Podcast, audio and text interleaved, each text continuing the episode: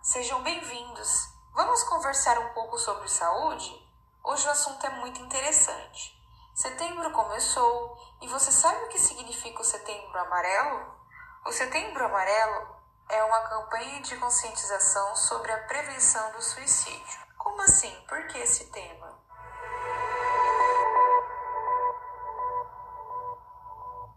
No Brasil, os números são preocupantes.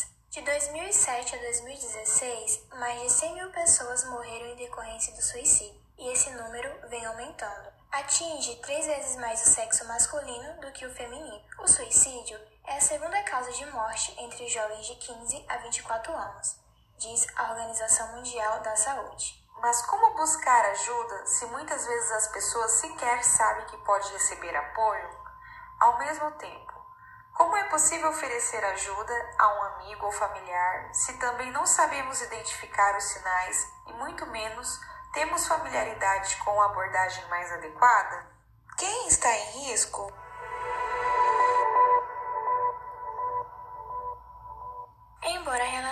Distúrbios suicidas e mentais, em particular depressão e abuso de álcool, esteja bem estabelecida em países de alta renda, vários suicídios ocorrem de forma impulsiva em momentos de crise, com um colapso na capacidade de lidar com os estresses da vida, tais como problemas financeiros, términos de relacionamento ou dores crônicas e doenças. Além disso, o enfrentamento de conflitos, desastres, violência, abuso ou perdas e um senso de isolamento estão fortemente associados com o comportamento suicida. As taxas de suicídio também são elevadas em grupos vulneráveis, que sofrem discriminação, como refugiados e migrantes, indígenas e grupo LGBTI, e pessoas privadas de liberdade.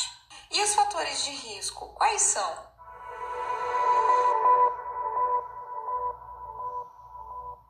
Estima-se que cerca de 20% dos suicídios globais acontecem por autoenvenenamento com dos quais a maioria ocorre em zonas rurais de países com baixa e média renda.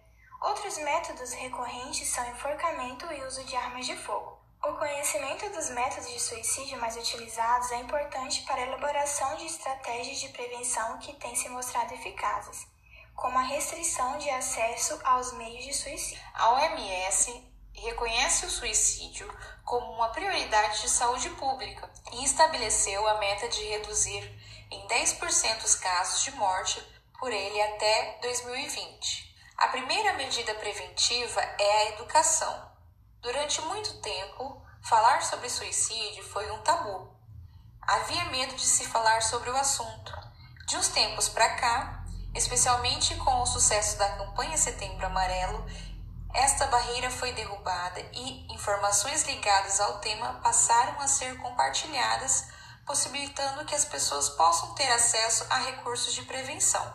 O suicídio é uma questão complexa e, por isso, os esforços de prevenção necessitam de coordenação e colaboração entre os múltiplos setores da sociedade, incluindo saúde, educação, trabalho, justiça, entre outros.